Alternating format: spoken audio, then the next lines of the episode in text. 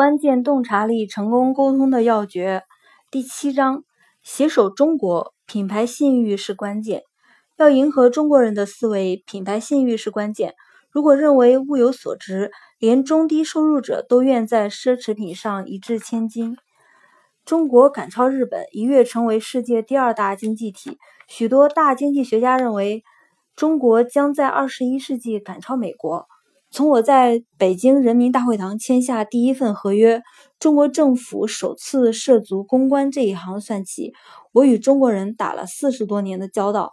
时至今日，我认识并了解了中国人，中国取得的一应成就都在我的意料之中。这么厉害！